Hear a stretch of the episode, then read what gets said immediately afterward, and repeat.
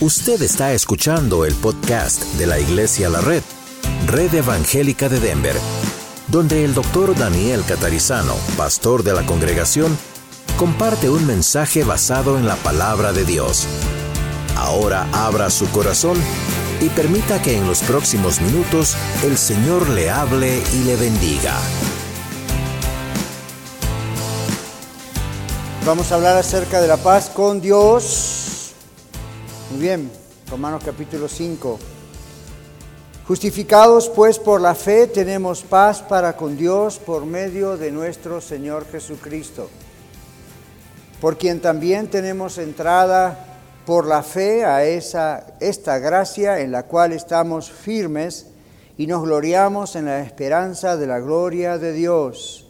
Y no solo esto, sino que también nos gloriamos en las tribulaciones, sabiendo que la tribulación produce paciencia, y la paciencia prueba, y la prueba esperanza, y la esperanza no avergüenza, porque el amor de Dios ha sido derramado en nuestros corazones por el Espíritu Santo que nos fue dado. Porque Cristo, aun cuando éramos débiles, a su tiempo murió por los impíos.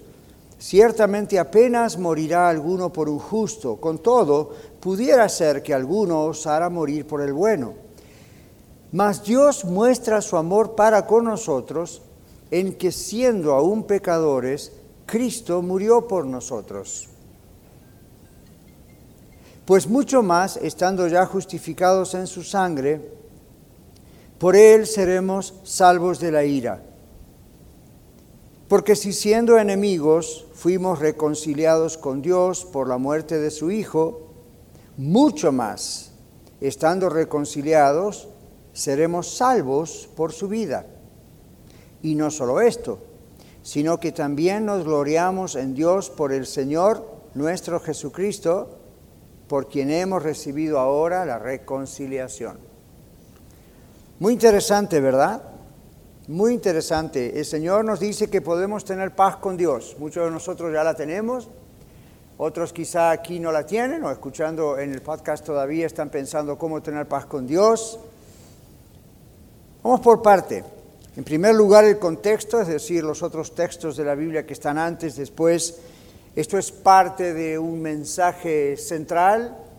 Versículos y capítulos en la Biblia fueron agregados muchísimos años después para facilitar la lectura, pero a veces rompen la, la línea, ¿verdad?, de la lectura.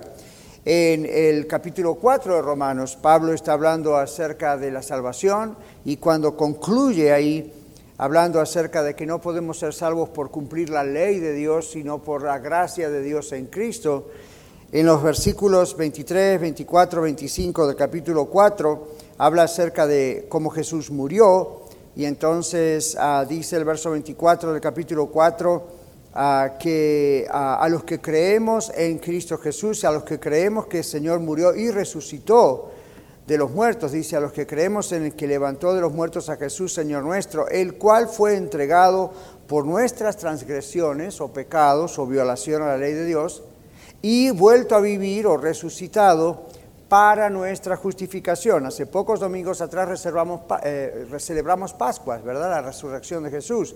Tiene una razón de ser. Y ya sabemos que la resurrección tiene que ver con el asunto de que la muerte no podía sujetar al Señor Jesús y muestra eso la deidad de Jesús, la divinidad de Jesús, pero también tiene un propósito para la salvación suya y la mía. Si Jesucristo hubiese quedado enterrado, hubiese quedado puesto en esa tumba, en esa cueva, no hubiese podido hacer lo que vino a hacer. O sea, no se trata solamente de haber venido a pagar como ser humano, Dios, hombre, por usted y por mí. Tenía que darnos vida, aparte de pagar por nuestros pecados. La resurrección tiene el propósito de darnos vida. Tomando ese contexto, entonces aparece en el capítulo 5.1 que hemos leído recién, justificados entonces por la fe. Entonces ahora ya sabemos que Jesús nos justificó vía su levantarse de los muertos después de haber pagado por nosotros en la cruz, pero ahora dice entonces somos justificados y justificados es un término legal en el griego del Nuevo Testamento que significa hemos sido declarados oficialmente justos. Y usted dice, pastor, la Biblia dice que no hay justo ni hay uno Justamente por eso, porque no hay justo ni un uno, alguien tenía que venir para declararnos justos delante de Dios y hacerlo a través de pagar lo que usted y yo nunca hubiésemos podido pagar. Jesucristo pagó por usted y por mí en la cruz. Y Jesucristo se levantó de los muertos y nos declaró justos con ese acto delante de Dios. Dios nos ve justos. Él sabe que somos imperfectos, Él sabe que somos pecadores, Él nos convence cuando pecamos para que volvamos a Él, nos arrepintamos y dejamos el pecado, pero vamos a decirlo así en un lenguaje que nosotros en nuestro contexto vamos a comprender mejor.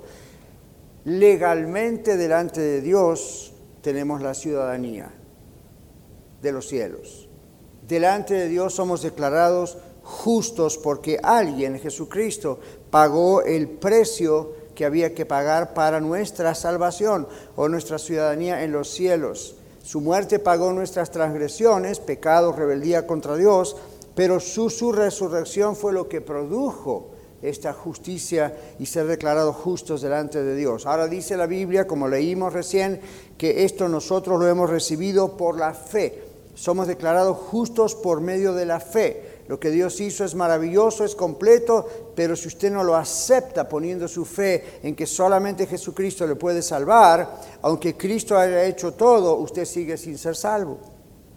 La salvación no es algo automático, o como dicen los universalistas, una religión, una filosofía dentro de algunas religiones, el hecho de que Juan 3:16 dice, Jesús mismo de su boca dijo, porque de tal manera amó Dios al mundo que ha dado a su Hijo unigénito, para que todo aquel que en él cree no se pierda, más tenga vida eterna. Entonces la gente parte el texto por la mitad y se olvida de que el texto dice, si bien Jesucristo murió para pagar por los pecados del mundo, todo aquel que en él cree es salvo. Y el siguiente texto dice, el que no cree ya ha sido condenado porque no ha creído en Jesús. Entonces, momento, Dios hizo lo que tenía que hacer, pero si nosotros no aceptamos esto como su regalo para nosotros, aun cuando Dios hizo todo lo que tú tenía que hacer, eso no nos va a salvar hasta que nosotros aceptemos esto como un regalo por la fe. Nosotros no podíamos hacer nada por salvarnos a nosotros mismos, es lo que está diciendo Pablo inspirado por el Espíritu Santo. Es por nuestra fe en Dios, no es por nuestras obras, no es por portarnos bien, no es por ritos religiosos, no es por venir con la iglesia, es porque confiamos, depositamos absolutamente nuestra confianza en Él. Es como si usted tiene un delito y va a la corte y de pronto un vecino le dice, yo voy a ir a pagar la fianza por usted. Usted tiene que creer que ese vecino lo fue y lo hizo. De otra manera, usted siempre va a dudar de que usted es libre. Usted va a creer que esa persona lo hizo y va a aceptar y va a decir gracias por ese regalo. Bueno, Dios hizo lo que tenía que hacer, ahora usted tiene que hacer lo que tiene que hacer aceptar ese regalo o rechazar ese regalo. Lo que las religiones en el mundo han hecho vía Satanás, inspirándolas sin duda alguna, es simplemente tratar de alejarnos de Dios y hacernos pensar que nosotros podemos hacer algo por nosotros mismos para lograr la salvación. Esto es algo que devalúa el trabajo del Señor Jesucristo en la cruz. Cuando Él dijo la obra es completa, cuando Jesús dijo hay un solo camino, nadie viene al Padre sino por mí. Y usted dice, pastor, eso suena muy, una mente muy pequeña. ¿Por qué no pensar que Dios tiene muchos caminos? Dios es tan generoso. Déjeme decirle, como dijo un famoso apologeta, un defensor de la fe, que si nosotros creemos que hay muchos caminos para llegar a Dios, nuestra mente es aún más finita, más angosta, narrow-minded. Es peor. ¿Por qué? Es peor porque todas esas religiones tienen demandas tienen obligaciones, tienen cosas que nosotros tenemos que hacer para ver si acaso, ni siquiera hay seguridad, para ver si acaso, dicen esas religiones, tal vez Dios se compadece de nosotros. Mientras que la religión cristiana, que en realidad es más que una religión, un estilo de vida, enseña vía la Biblia que Dios hizo posible eso por nosotros. Y es verdad, parece que es un poco narrow-minded, ¿verdad? Parece que es angosto, porque la Biblia dice, angosto es el camino que lleva a la salvación y pocos entran por ella. ¿Por qué? Porque a la gente le gusta más el espacioso camino, dice la salvación, donde la mayoría anda por ahí. Tratando de ver si con sus obras o tratando de ver si cumpliendo esta y otra ley o este otro rito, poniendo tanta cantidad de dinero o haciendo esto y lo otro, portándose lo mejor posible, a ver si por mis méritos. Y nadie logra nunca tener la seguridad de que eso va a ocurrir o va a redundar en su salvación. Cuando el Señor Jesucristo dice, yo hice todo por ustedes. Lo único que ustedes tienen que hacer es confiar en que lo que yo hice es todo lo que el Padre va a recibir y nada más que eso. ¿Lo ha hecho usted? Ese es el punto. Ese es el punto de la justificación. Alguien pagó por nosotros, Jesucristo. Y lo único que quiere es que pongamos nuestra confianza. La fe es confianza en Él. La fe es depositar nuestra confianza en Él en vez de seguir batallando. Y usted dice, bueno, eso parece fácil. ¿Será parecido fácil para usted? No fue fácil para Dios entregar a su Hijo, no fue fácil para Jesús morir en la cruz, teniendo el poder de Dios para salir de la cruz o evitar la cruz o hacer que millones de ángeles vengan y lo defiendan. Y Jesús dijo, aún teniendo el poder de hacer todo eso, no lo voy a hacer por amor a usted, porque alguien tiene que pagar por usted. En otras palabras, Jesús no vino a defender su propio pellejo, ¿verdad? Teniendo toda la capacidad, la habilidad y el poder de Dios, Él, Dios, para librarse de todo eso, se despojó a sí mismo y vino a ser un siervo suyo y mío. Y de esa manera ser un siervo de Dios para pagar por usted y por mí. Más que agradecidos debemos estar, ¿verdad? Nosotros no podíamos hacer nada por salvarnos, nuestra fe en Jesucristo y en lo que Él hizo por nosotros en la cruz y en la resurrección indica que nuestra salvación dependió exclusivamente, solamente de Él y nunca es obra nuestra. Deje de luchar por ganar la salvación. O la tiene o no la tiene, no hay otro camino. Entramos a la salvación por la puerta de la fe, la confianza en Dios. Y luego dice, tenemos paz para con Dios y esta paz, no, esta paz es el resultado de la reconciliación con Dios. Es una de las primeras cosas que aparecen cuando usted se convierte al Señor Jesucristo. Cuando usted deja su pecado, se arrepiente, confiesa su pecado a Dios, le pide perdón y dice, yo creo firmemente en lo que el Señor Jesucristo hizo por mí. Señor, yo te entrego mi vida, sé mi Salvador, te voy a seguir a partir de ahora. Usted dice, ¿cómo sé, pastor, si soy salvo? Déjeme decirle, una de las primeras cosas que ocurren, ocurrió en mi vida, ocurrió en la vida de incontables millones de personas en estos últimos dos mil años, lo primero que empieza a ocurrir es que usted empieza a sentir paz. Paz no significa ausencia de problemas. La Biblia habla de tribulación, vamos a hablar de esto en un momento. La Biblia no habla de que todo se arregla instantáneamente. Cuando la Biblia dice paz, está hablando de paz con Dios. Se produce la reconciliación con Dios y Dios le permite a usted experimentar esa reconciliación. No es una cuestión de sentimientos o emociones que usted y yo podamos fabricar. Es algo que está adentro o no está. Y está cuando el Señor viene a nuestra vida. El Señor es descrito en la Biblia como el príncipe de paz, ¿recuerdan? Ya en las profecías del Antiguo Testamento que anunciaban la venida de Jesús, de la Virgen María y todo eso, dice príncipe de paz, consejero, Dios fuerte, Padre eterno, príncipe de paz. Esos son los nombres del Señor Jesús, los títulos, aún cientos de años antes de su primera venida.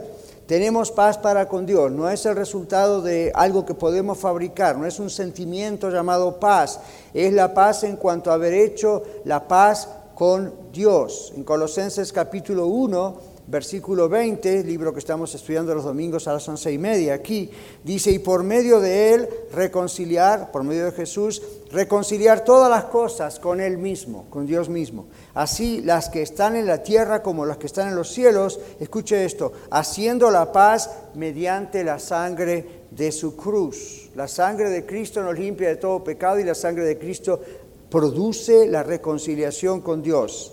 Pero el sentimiento de paz la sensación de paz también viene cuando realmente ha experimentado usted la salvación. Un famoso predicador dijo, el día que yo acepté a Cristo como mi Salvador, el predicador hizo un llamado a las personas que quisieran recibir a Jesús y yo levanté la mano, dije predicador y pasé al frente y no sentí absolutamente nada raro. Simplemente dije, ok, creo lo que Dios hizo por mí dijo, ok, creo firmemente que Jesucristo es Dios, vino a ser aquí hombre y, me salvó en la cruz. No hay cosas que no voy a entender, dijo este predicador, no lo voy a entender todo, hay, obviamente tengo mucho que aprender, pero sí, sí, sí, yo creo. Yo y, y de ojo mi pecado, mi orgullo, mi vanidad y tratar de salvarme yo a mí mismo y Señor Jesús aquí tienes mi vida y oró y él veía que otras personas al lado de él lloraban y estaban muy emocionadas y dijo, bueno, bien por ellos, yo no siento nada. Al día siguiente cuando se levantó, dijo, ¿qué me pasa? ¿Por qué? No sé, pero yo me siento diferente. Algo pasa. Siguió su vida normal y se dio cuenta de lo que le estaba pasando.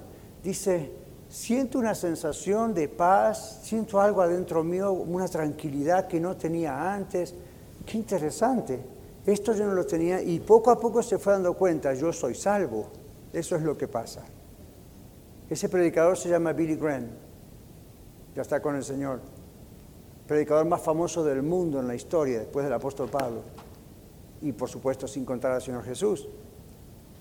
Un hombre como usted y como yo en un servicio como este, mm, dice Billy Graham, decía, ya está él con el Señor, ¿no es cierto? Pero él decía, no era un servicio estridente, no había nada en particular que me llamara mucho la atención, pero Dios tocó mi corazón. Y yo toqué el corazón de Dios. Y yo le entregué mi vida. Y el mismo día no me di cuenta, al día siguiente me empecé a dar cuenta y al día siguiente me empecé a dar cuenta y seguí, seguí, seguí, un hombre llamado por Dios con más de 60, 65 años en el ministerio cristiano. Murió a los 99 años alabando a Dios. Millones y millones de personas conocieron la salvación de Cristo Jesús, el mensaje de la salvación a través de ese instrumento humano. Usted puede ser uno de ellos. Y usted dice, bueno, yo no sé si Dios me va a llamar para ser un evangelista, un pastor, una maestra o algo. Ah, yo tampoco sé. Lo único que sé es que usted puede ser una de esas personas que experimente la salvación de Dios a partir de hoy. El Señor vino a justificarle, a reconciliarle con Él. Y la paz es una de las primeras señales que va mucho más allá de un sentimiento humano. Es un estado de tranquilidad y seguridad incomprensible para la mentalidad humana, incomprensible para la ciencia, ridículo a la vista de la filosofía, pero experimentada por la persona que salva. ¿Cuántos de ustedes como yo hemos experimentado eso y lo seguimos experimentando? Filipenses 4:7 dice exactamente eso, la paz de Dios que sobrepasa todo entendimiento, guardará vuestros corazones y vuestros pensamientos en Cristo Jesús, Señor nuestro.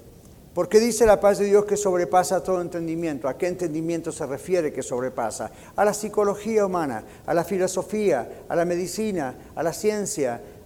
pues nadie puede comprender que esa paz exista, porque la buscan en su filosofía, en sus religiones y no la encuentran.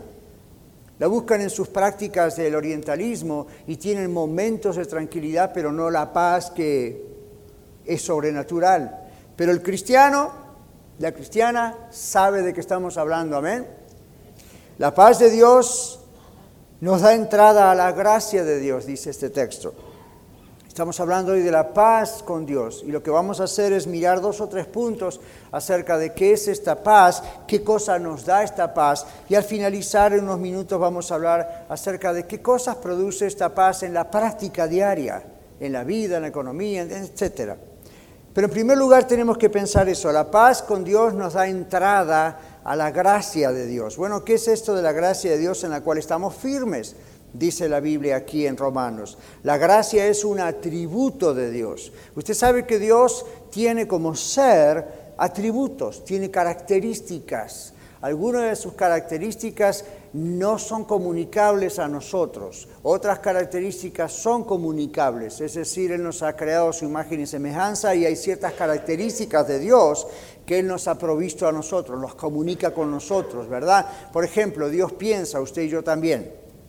Dios tiene libre decisión, usted y yo también. Dios tiene voluntad, usted y yo también. Son atributos que Dios comunica. Hay otros atributos que son incomunicables, solamente Dios los puede tener.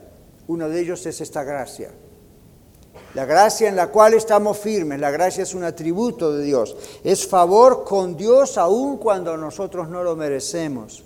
Es el ser admitidos a su presencia aun cuando legalmente estaba establecido que debemos ser destituidos de su presencia. Es el perdón que nosotros no podemos comprar, pero que le podemos pedir a Dios. Estamos firmes solamente en la gracia de Dios. Nunca podemos estar firmes en nuestro intelecto. Nunca podemos estar firmes en nuestros títulos si los tenemos. No podemos estar firmes en nuestro dinero, no podemos estar firmes en nuestro matrimonio, en nuestra familia. Nada nos puede dar esa firmeza y esa reconciliación con Dios, solamente Dios. Cuando vienen los sentimientos de inseguridad en cuanto a nuestra relación con Dios, cuando usted de pronto duda, es porque no ha comprendido la gracia de Dios en la cual ya está firme. No se guíe por sus sentimientos. Yo también hay días que no me siento muy bien. ¿Ok? No soy Superman. Es más, Superman no existe. A pesar de que era mi gran héroe cuando yo era pequeño. Entonces todos nosotros pasamos por momentos y de pronto podemos llegar a tener dudas, ¿seré salvo o no seré salvo? Mira, y cometí este pecado y le pedí perdón a Dios, pero me cuesta, no sé. Si usted es salvo, es salvo. Y el Espíritu Santo le va a convencer, como me convence a mí, cuando me tengo que arrepentir por cosas que no están, no tienen que ser, y cambiamos. Arrepentimiento no es solo sentirme mal, sino eso me ayuda a pedir perdón y cambiar de rumbo, ¿verdad? Entonces, cuando usted no ha comprendido la gracia de Dios en la cual está firme, eso le hace dudar. Nos han enseñado en otros lugares que nuestra salvación depende de nuestras buenas obras. Nos han enseñado que nuestra salvación depende de, aún siendo salvos, mantenernos en cierto tipo de cosa, porque si no la podemos llegar a perder. Nos han enseñado que hay ciertas reglas o leyes que hay que continuar porque si no podemos, entonces viene la duda y con ello viene la falta de paz. Ahora, Dios no nos llama una vida licenciosa, lujuriosa o volver a nuestro pecado, ¿verdad? Como la, no, la, Biblia nos dice que una persona que de veras tiene a Cristo en su corazón es una persona transformada por Dios. Amén. Y una persona transformada por Dios va a escoger lo que Dios quiere que escoja. Y cuando se equivoca, pide perdón, se levanta. Si se queda allí, chances hay que nunca conoció al Señor. Por eso se queda ahí, donde no puede salir para comprender la gracia de Dios a la cual Él nos ha hecho entrar y en la cual estamos, firmes sin la posibilidad de movernos de esa gracia. Recuerde que la Biblia tiene un texto que dice, si fuésemos infieles, Él permanece fiel. O sea que no vamos a lograr trastornar la gracia de Dios con nuestra infidelidad, nos vamos a perjudicar, pero Él permanece fiel. Él no va a hacer algo que contradiga su fidelidad. ¿Va a castigar? ¿Va a disciplinar? Sí. Pero la Biblia dice, Dios conoce a los que son suyos. Dios conoce a los que son suyos y sabe cómo tratar con nosotros cuando les fallamos, pero Él nos garantiza que la gracia de Dios es donde estamos firmes. En otras palabras, somos salvos por lo que Cristo hizo en la cruz. No somos salvos, y en la resurrección, no somos salvos por lo que yo pudiera haber hecho o lo que quiero hacer, ni usted tampoco. Este es un texto de seguridad de salvación. Somos salvos por lo que Dios hizo, por lo que Jesús hizo. No hay otro nombre dado a los hombres bajo del cielo en el que podemos ser salvos, solamente Jesucristo.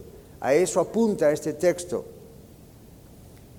Y cuando nosotros estamos seguros de nuestra salvación, en Cristo y que solo lo que Cristo hizo nos basta, eso nos hace compasivos con aquellos que aún no han entrado en la gracia de Dios. Nos hace apasionados por orar para que ellos sean salvos, en vez de ponernos a nosotros en la posición de que somos mejores. La segunda cosa que vemos que la paz con Dios nos da, aparte de la entrada a la gracia, es nos da gozo por la gloria de Dios, dice el texto.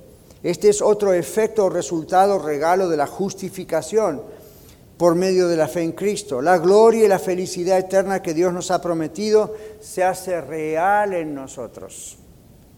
No es algo que podemos fabricar, les repito, es algo que uno lo tiene que experimentar por sí mismo. Es, en la gloria de Dios solo es posible en el creyente porque no hay forma de fabricarla. El Señor Jesucristo dijo, la paz os dejo, mi paz os doy, yo no les doy esa paz como el mundo la da, o pretende darla, ¿verdad? No se turbe vuestro corazón ni tenga miedo, dice el Señor Jesús. Cuando usted de pronto tiene ese miedo, cuando yo de pronto tengo ese miedo, Esto está demostrando desconfianza en quien Dios realmente es. Eso demuestra mi inmadurez de no conocer realmente a Dios como a veces digo que lo conozco.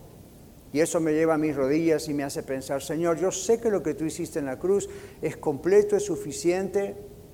Yo soy el que me tengo que arrepentir por dudar. Yo soy el que me tengo que arrepentir porque esto que no está todavía perdonado me hace confrontar a un posible castigo, claro que sí. Pero lo que tú has hecho en sí, lo que es la salvación, eso está allí firme para mí. La tercera cosa que nos produce la paz con Dios es que dice la Biblia que nos da gozo aún en medio de, las, de los problemas. La Biblia dice tribulaciones. Aquí vemos otro regalo, otra justificación, otro resultado, perdón, de la justificación. Este es otro milagro. La paz con Dios nos da gozo aún en medio de los problemas. Esto es algo que el mundo, digo, los que no tienen a Cristo en su corazón, no lo pueden comprender. Pero obviamente las tribulaciones, dice la Biblia, o los problemas, no son algo que usted y yo deseamos, pero sí son para la gloria de Dios debido a sufrir a causa de la justicia. En el famoso Sermón de la Montaña, Sermón del Monte, justo antes del famoso Padre Nuestro, la oración modelo, como deberíamos decir, el Señor Jesucristo habla acerca de bienaventurados sois cuando se burlen de ustedes o vituperen, los persigan ¿Cómo, nos bendice por eso? Porque Dios lo considera que es un privilegio sufrir por Él. Y aquí la palabra de Dios dice que cuando pasamos por tribulación nos podemos gozar en la tribulación, no porque nos guste ser atribulados, a nadie le gusta tener problemas, eso indicaría una enfermedad mental. Lo que está diciendo es si sufrimos por ser cristianos, esas son tribulaciones positivas de las cuales seremos confortados por Dios mismo. Varios de ustedes tienen familiares, esposos o esposas, hijos, hijas inconversos, es decir, no están convertidos, no son de Cristo Jesús.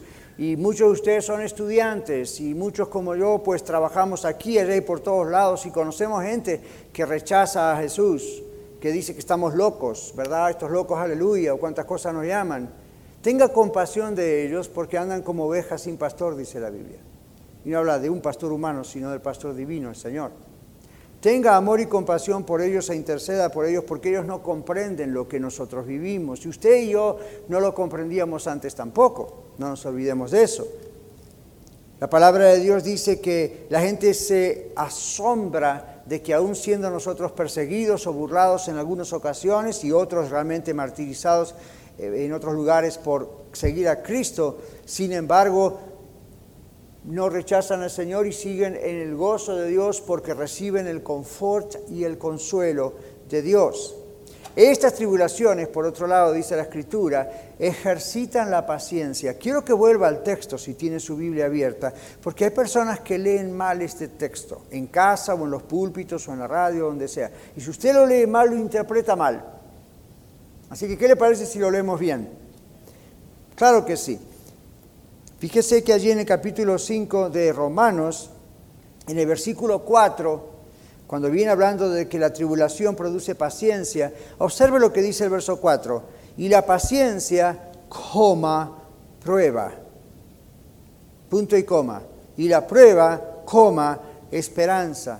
Se dice, vamos a hablar de gramática, ah, un poquito,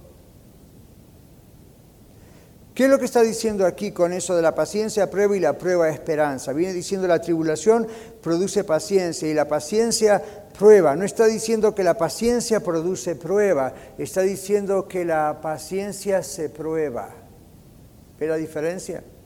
La paciencia pasa por la prueba de la experiencia y hace que la paciencia sea más fuerte. No es que la paciencia produce prueba. Cuando, cuando yo era más niño espiritualmente, no de edad, sino espiritualmente, y no conocía bien la escritura. Yo miraba esta escritura y decía, yo no quiero tener paciencia. ¿Por qué? Porque la paciencia produce prueba y yo no quiero la prueba. No es lo que la Biblia dice. Y lo que está diciendo aquí es que la paciencia va a ser probada. Es una experiencia, un test que necesita tener la paciencia cuando sufrimos por el Señor porque entonces esa paciencia crea músculos, crea firmeza. Esa es la idea. Estamos más claros, ¿verdad? Muy bien, entonces aquí vemos que No gozamos el tener problemas, no estamos pidiendo tener pruebas. Estamos diciendo cuando la paciencia que Dios nos ha dado es un regalo de Dios y lo es en el momento de la salvación, ya está incorporado, implantado, como si se implantara una especie de bacteria preciosa, si fuera posible, dentro de nuestro cuerpo y esa bacteria va a multiplicarse y crecer. La paciencia es un don del Espíritu Santo. Recuerden Gálatas 5:22, esas nueve partes de ese fruto que dicen amor, gozo, paz, paciencia, benignidad, bondad, fe, mansedumbre y templanza. Los que saben un poquito de, de medicina o biología, esas cosas, eso pasa con una bacteria en el cuerpo, ¿verdad? En cuanto entra, el problema es que se multiplica multiplica, multiplica y crece y crece y crece. Bueno, quizá no es el mejor ejemplo, pero piénsenlo así. Amor, gozo, paz, paciencia, benignidad, bondad, fe, mansedumbre, templanza son nueve partes de esa preciosa bacteria que va multiplicándose, que ya está implantada en nuestro cuerpo y va creciendo, creciendo, creciendo. Y las pruebas y las tribulaciones hacen que todo eso crezca y se fortalezca cada vez más. ¿Ayuda? Esa es la idea. ¿Ok? Entonces, tenemos la experiencia de ejercitar la paciencia. Y la paciencia crea estos músculos en la experiencia. La paciencia es probada, es lo que está diciendo la paciencia de experiencia de depender de Dios humildemente y de ser agradecidos a Dios y aceptar la voluntad de Dios en todo. ¿Cómo conocer la voluntad de Dios? Dice nuestro amigo Henry Blackaby en su libro Mi experiencia con Dios. Bueno, habla de siete cosas, ¿verdad? Básicas y todo el libro gira en eso. Pero la idea está allí implícita. La idea es que a medida que vamos sufriendo algunas burlas por ser de Cristo, no estamos hablando de sufrimiento cuando usted y yo somos tontos. Yo no soy usted, pero a veces yo soy tonto. ¿Ok? Ahí no escuché ningún amén, pero yo sé lo que está pensando. A veces yo sufro como consecuencia de mi propia tontería. A veces yo sufro como consecuencia de no orar, o no leer la Biblia, no venir a la iglesia. A veces yo sufro, no miro, me miro adentro en vez de mirar a Cristo. Y bueno, va a venir el golpe, va a venir el sufrimiento. Si yo voy caminando y quiero bajar estas escaleras tapándome los ojos, 99.99% de posibilidades que me voy a caer y me voy a dar un buen golpe en la cabeza. Esa es mi culpa. Y cuando esté caído ahí abajo de la plataforma no puedo decir, Señor, ¿por qué me dejaste sufrir? Podría escuchar una voz del cielo de algún ángel diciéndome, ¿y por qué eres tan torpe? Usa la cabeza, hombre. Entonces hay, hay, ocasiones en las que uno sufre y atribuye a Dios ese sufrimiento. No, güey, José.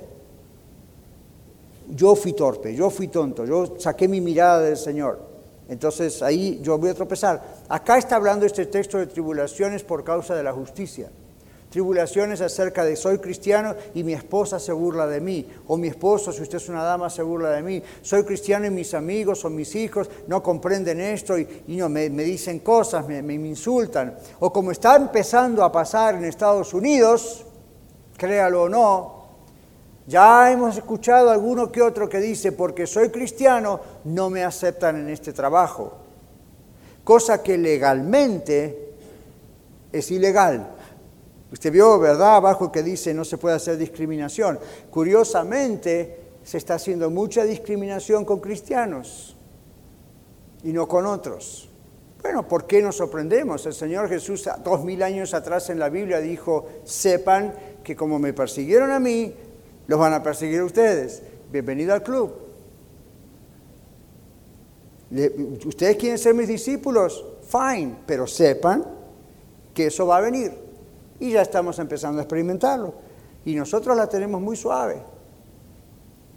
Mire los reportes de lo que pasa en Medio Oriente, donde en este mismo momento hay cabezas que están siendo cortadas simplemente por bautizarse o por decir yo acepto a Cristo como mi Salvador. Ese es el último día de su vida. Entonces, nosotros la tenemos bastante por ahora suave, pero esta paciencia, este ejercicio de depender de Dios y ser agradecidos y aceptar la voluntad de Dios en todo, es algo que solamente la paz de Dios produce y viene en esos momentos. En cuarto lugar, la paz de Dios nos da una esperanza divina. No es una esperanza en el ser humano, en el pastor, en la iglesia, en la religión, es una esperanza divina. Cuando la paciencia experimenta la prueba, la prueba hace crecer la esperanza, la cual es otro regalo o un don de Dios, un carisma de Dios el cual es implantado en nosotros, como les dije antes, como ejemplo de la bacteria, en la regeneración, en el momento de convertirnos a Cristo, aceptando a Cristo. Cuando Dios nos justificó por medio de su muerte y resurrección, es implantado este don, la esperanza. Quizá usted no lo ve en el momento, pero se va desarrollando, va creciendo. Este regalo de la esperanza va haciéndose cada vez más fuerte, va creciendo, se va haciendo más firme. Entonces, en vez de sentir vergüenza por estar esperando algo que a la vista del mundo es imposible o ridículo, nuestra esperanza crece porque viene del amor de Dios que ha sido derramado en nuestros corazones por el Espíritu Santo como un regalo, como un don. Porque aun cuando estábamos perdidos antes en el mundo y sin fuerzas y débiles espiritualmente, ahí Cristo murió por nosotros y ahora comprendemos esto. ¿Ven cómo dice la palabra de Dios? Quizá algunos a morir por el bueno, pero Jesús murió por nosotros cuando éramos pecadores, no esperó que fuéramos buenos. Si no, pues no hubiera servido su vida, porque a mí todos somos pecadores. Entonces aquí es claro que la palabra nos dice, si usted tiene a Cristo en su corazón ya por varios años, observe si la esperanza de la gloria de Dios en su vida ha crecido, está igual o ha disminuido. ¿Qué está pasando? Mi esperanza en la gloria de Dios ha crecido y cada vez crece más cuanto más me meto a estudiar la palabra de Dios. Cuando escucho charlatanes por radio o por televisión y, en el nombre del Señor, ¿son charlatanes también? Mi esperanza no crece. No crece. Aún si me dieran técnicas para que crezca lo que llevo en la bolsa o en el banco, pero mi esperanza no crece. Aún si me hacen sentir mejor en mi matrimonio, pero mi esperanza no crece. No crece ese sentido de la presencia de Dios. Me ayudan a vivir un poquito mejor, pero nada más. No, aquí dice que a medida que conocemos al Señor Jesucristo y su palabra y estamos unos con los otros como iglesia y oramos, y estas no son expresiones religiosidad, hermanos, esto es cuando es verdad, wow, cada vez más crece en nosotros la esperanza.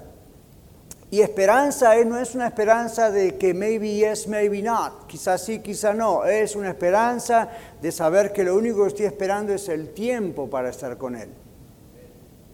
No si acaso voy a estar con Él. ¿De acuerdo? ¿Ve la diferencia? En la Biblia esta esperanza no está hablando de espero que a lo mejor esto ocurra. No, acá está hablando de yo sé lo que estoy esperando.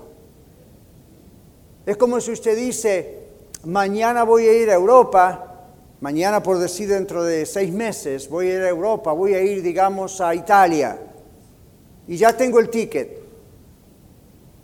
¿Usted está dudando de si va a ir o no va a ir?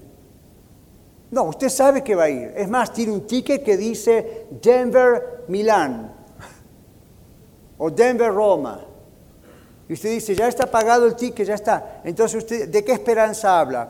Hasta que lleguen los seis meses. Esa es la esperanza. ¿De qué esperanza está hablando el Señor? ¿De tal vez voy a ser salvo? No, la esperanza es yo sé que voy a ser salvo, estoy esperando que Él venga o que Él me lleve. Pero sé a dónde voy. Entonces me glorío, dice Pablo, me glorío es me gozo, me regocijo. En el griego la expresión es doy saltos de alegría y hago todo un escándalo por la idea de que yo sé dónde voy. Y el saber dónde va le tranquiliza mientras está esperando. Hay personas que cuando saben que van a un país extranjero y tienen cinco o seis meses hasta llegar a ese lugar o hasta que el avión vaya allá y no llegue el día, empiezan a estudiar hasta el idioma de ese país. Es como si yo digo en seis meses voy a ir a Italia, voy a empezar a estudiar italiano. Ven, aunque sea para saber cómo manejarme. Voy a empezar a mirar el mapa. Casi seguro que voy a ir al internet o a Barnes Noble, y voy a mirar el mapa, a ver dónde están los lugares que quiero visitar, ¿verdad que sí? Y uno hoy tiene el internet y empieza a mirar a ver qué lugares voy a ir, a qué restaurantes voy a ir. Antes que en internet decíamos ahí a ver qué pasa. Ahora ya sabemos a qué restaurante vamos, hacemos la reservación del hotel, sabemos todos los detalles y cuando vamos allá ya es conocido para nosotros, aunque sea en nuestra mente fotos y videos. Yo quiero que sea conocido el cielo para ustedes. Miren lo que dice la palabra de Dios, observen lo que Cristo hizo por nosotros, observe hacia dónde nos lleva el Señor y empiece a saborear el gusto de decir, casi ya lo puedo ver. El día que Cristo venga, nos lleve a su presencia, vamos a llegar allá y vamos a decir, esto es mucho más maravilloso de lo que me imaginaba, pero se me hace conocido. Lo vi en el video espiritual de mi mente. La Biblia nos habla de calles de oro, mar de cristal. Algunos dicen, bueno, eso es literal, otros dicen, quizás es simbólico. De eso podemos hablar otro día. Solo le digo, eso está escrito en la Biblia para que el cielo ya se le empiece a ser familiar. Para que la presencia de Dios le empiece a gustar acá. Y cuando lo vea Él allá cara a cara, no sea algo extraño para usted. Y si usted tiene a Cristo en su corazón, eso va a ser muy familiar para usted muy maravilloso y muy sorpresivo, mucho más grande de lo que usted y yo pensábamos, pero familiar. Como que algo de, sí, esto me es conocido. Ve la esperanza, nos gloriamos en esa esperanza de la gloria de Dios, como algo que es conocido. Ahora usted puede estar escuchando el podcast o usted puede estar acá en el templo escuchando y está diciendo, ya, ya, qué bonito, eso suena ridículo, hasta que usted sea salvo. Cuando usted sea salvo, va a pertenecer al club de los locos como nosotros. Recuerde que el apóstol Pablo dijo, si estamos locos, él usó el término, si estamos cuerdos, ¿qué? Estudie la Biblia. La paz de Dios nos da una esperanza divina. El regalo de la esperanza va creciendo, se va haciendo cada vez más fuerte. Bueno, después tenemos rápido los versículos 7 al 10, no vamos a ir versículo por versículo allí, ¿por qué? Los versículos 7 al 10 son una explicación acerca del sacrificio de Jesucristo por nosotros. Podríamos ir cada palabra de ahí, no tenemos el tiempo. Pero el propósito de los versículos 7 a 10 es que comprendamos lo que el sacrificio de Cristo significa. Pura gracia. Absolutamente pura regalo de Dios, gracia de Dios. Una persona excepcionalmente puede morir por otra, es la idea aquí, a quien considera buena, con todo puede ser que alguno osara se atreviera a morir por el bueno, dice la Biblia, porque piensa que tal persona merece el sacrificio. Yo quiero que usted aprenda, vamos al texto, porque a veces lo leemos mal. A ver, vamos al texto. Aquí dice el versículo 7, ciertamente apenas morirá alguno por un justo, fíjese, no por un pecador, por un justo por alguien que considere justo. Dice, con todo, vamos a ir más lejos, pudiera ser, como una excepción, pudiera ser, maybe, perhaps, acaso, que alguno osara morir por el bueno. Como quien diga, bueno, voy a morir por fulano porque se lo merece, es una persona excelente, mire lo que ha hecho por la humanidad y qué buen esposo y qué buena esposa, ¿cómo no voy a morir por esta persona? Esta persona merece que yo muera por ello, que alguien muera por él, ¿verdad? Eso es lo que dice.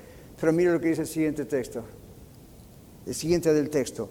Mas Dios muestra su amor para con nosotros en que siendo aún pecadores, ni justos, ni buenos, ni agradables delante de Dios, siendo aún pecadores, Cristo murió por nosotros. Así que aún si hubiese un ser humano que se atreviese a, como ha habido en la historia, ¿verdad que sí? Por ejemplo, usted dice, los soldados van y mueren en la guerra por nuestra libertad. Y los honramos y debemos honrarlos. La Biblia dice debemos honrar que tiene que recibir honra.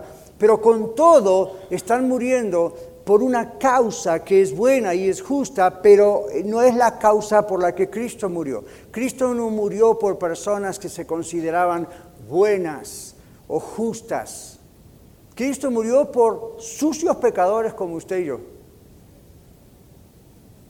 El castigo por nuestra paz fue sobre él, dice la Biblia. Porque no lo merecíamos. Y ese es, el maravilloso misterio de la salvación. No la merecemos y Cristo lo hizo por nosotros porque Él es amor. En Romanos 3:10 dice, no hay justo ni aún uno. Y usted dice, pastor, ¿y los apóstoles? La Biblia dice, ni aún uno.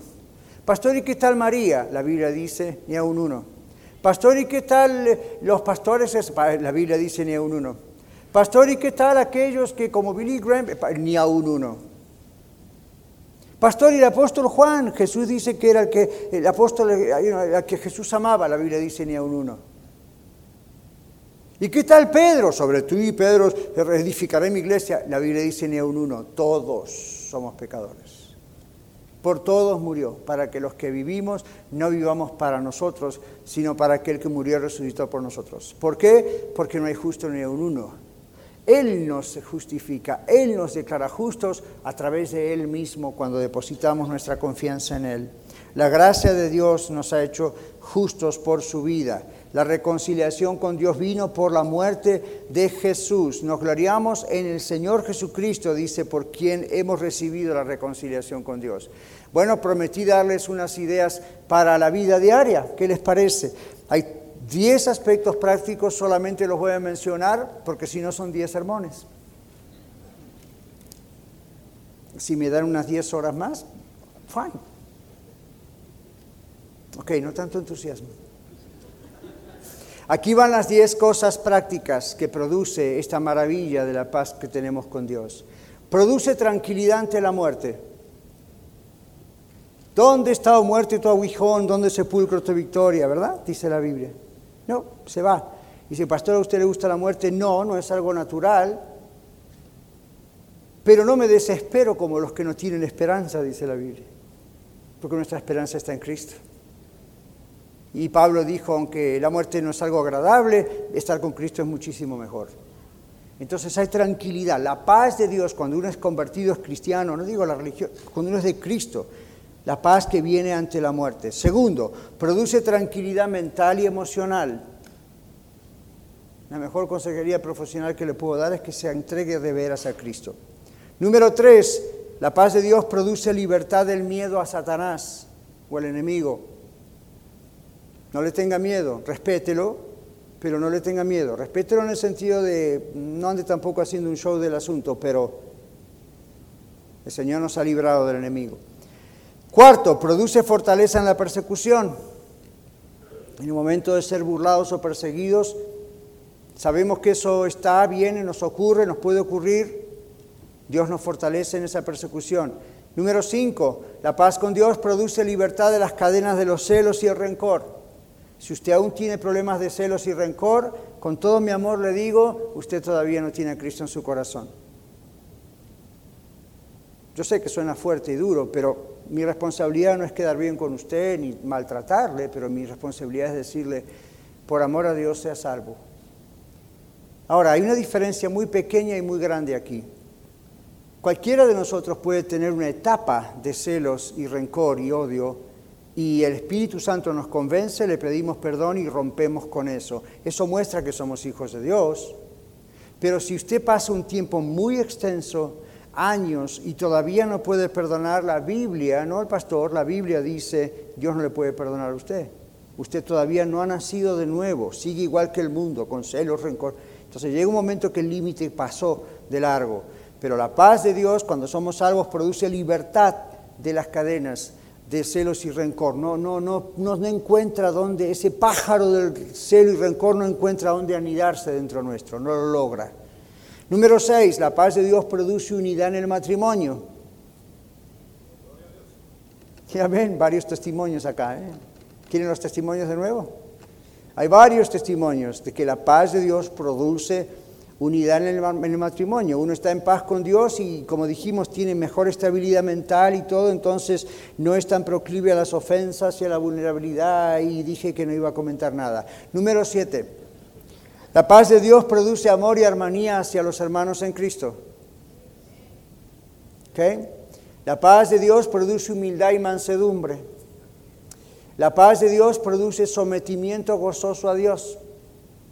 La paz de Dios produce dependencia de Dios y sabiduría para la vida.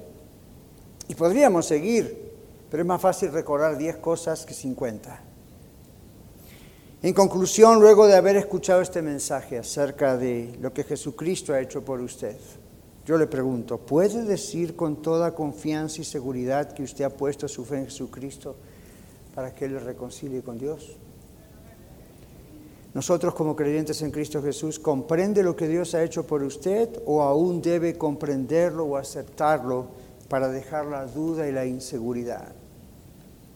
Vamos a orar. Usted puede decirle al Señor lo que usted guste, yo no le voy a decir lo que usted le tiene que decir al Señor. Solamente le voy a guiar a que sea sincera, sea sincero y honestamente delante del Señor hable con Él y así vamos a concluir. Simplemente hable con Él. Si usted dice, bueno, el Señor me ha convencido de alguna cosa durante el mensaje, no se vaya de aquí sin decírselo a Dios. usted dice, bueno, se lo puedo decir más tarde y chances hay que se va a olvidar. Aproveche este momento. Dios está con nosotros y va a estar más tarde también donde quiera que estemos, pero aprovecha a hacer ese arreglo de cuentas con Dios. Si usted nunca le ha entregado su vida al Señor Jesucristo, aproveche a hacerlo. Yo sé que necesita comprender muchas cosas más, yo también, pero lo que quiere Dios que usted comprenda para ser salvo o salva ya está muy claro, no necesita mucho más. Hable con el Señor, confiésele que usted es pecador, todos lo somos, y confiésele que usted eh, acepta que el Señor Jesucristo es el único que le puede salvar Pídale perdón, recíbale en su corazón, dele su corazón al Señor. Hay muchas frases para decirlo. Y dígale, aquí estoy, sálvame. Yo creo con todo mi corazón que tú has venido a morir a la cruz pagando por mis pecados, porque yo no hubiese podido hacerlo jamás. Y creo, Señor, con todo mi corazón que tú te levantaste de los muertos venciendo la misma muerte, probando que eres Dios y para darme a mí la justificación, el declararme justo delante de Dios. Quiero seguirte a partir de hoy, quiero no tener inseguridad en mi salvación, quiero apoyarme en ti y quiero que tú toques todos los aspectos en mi vida. Si usted como creyente en Cristo Jesús está considerando pecar, este es el momento de pedirle a Dios perdón y fuerzas para no pecar. La Biblia dice que piensa estar firme, mire que no caiga. Cuando el Señor dijo, si tus ojos, si tus manos tienes ocasión de caer, deséchala, quítala de ti, el Señor no estaba hablando de que agarre un cuchillo y se rompa su cuerpo. Está diciendo, cuidado, el diablo anda como león rugiente buscando a quien, devorar, a quien devorar y el diablo va a querer que usted adultere o fornique, tenga una inmoralidad sexual o se drogue. Este es el momento para decir al Señor, yo sé que no soy tan firme como pienso que soy, ayúdame Señor. Te confieso que ya me cruzó el pensamiento, la idea, o estoy siendo tentado, tentado, pero yo he sido salvo por ti. Me afirmo en esa salvación y te ruego que me perdones y que me ayudes para tomar los pasos decisivos para no caer. Muchas gracias por escuchar el mensaje de hoy. Si tiene alguna pregunta en cuanto a su relación personal con el Señor Jesucristo, o está buscando unirse a la familia de la Iglesia La Red, por favor no duden en contactarse con nosotros.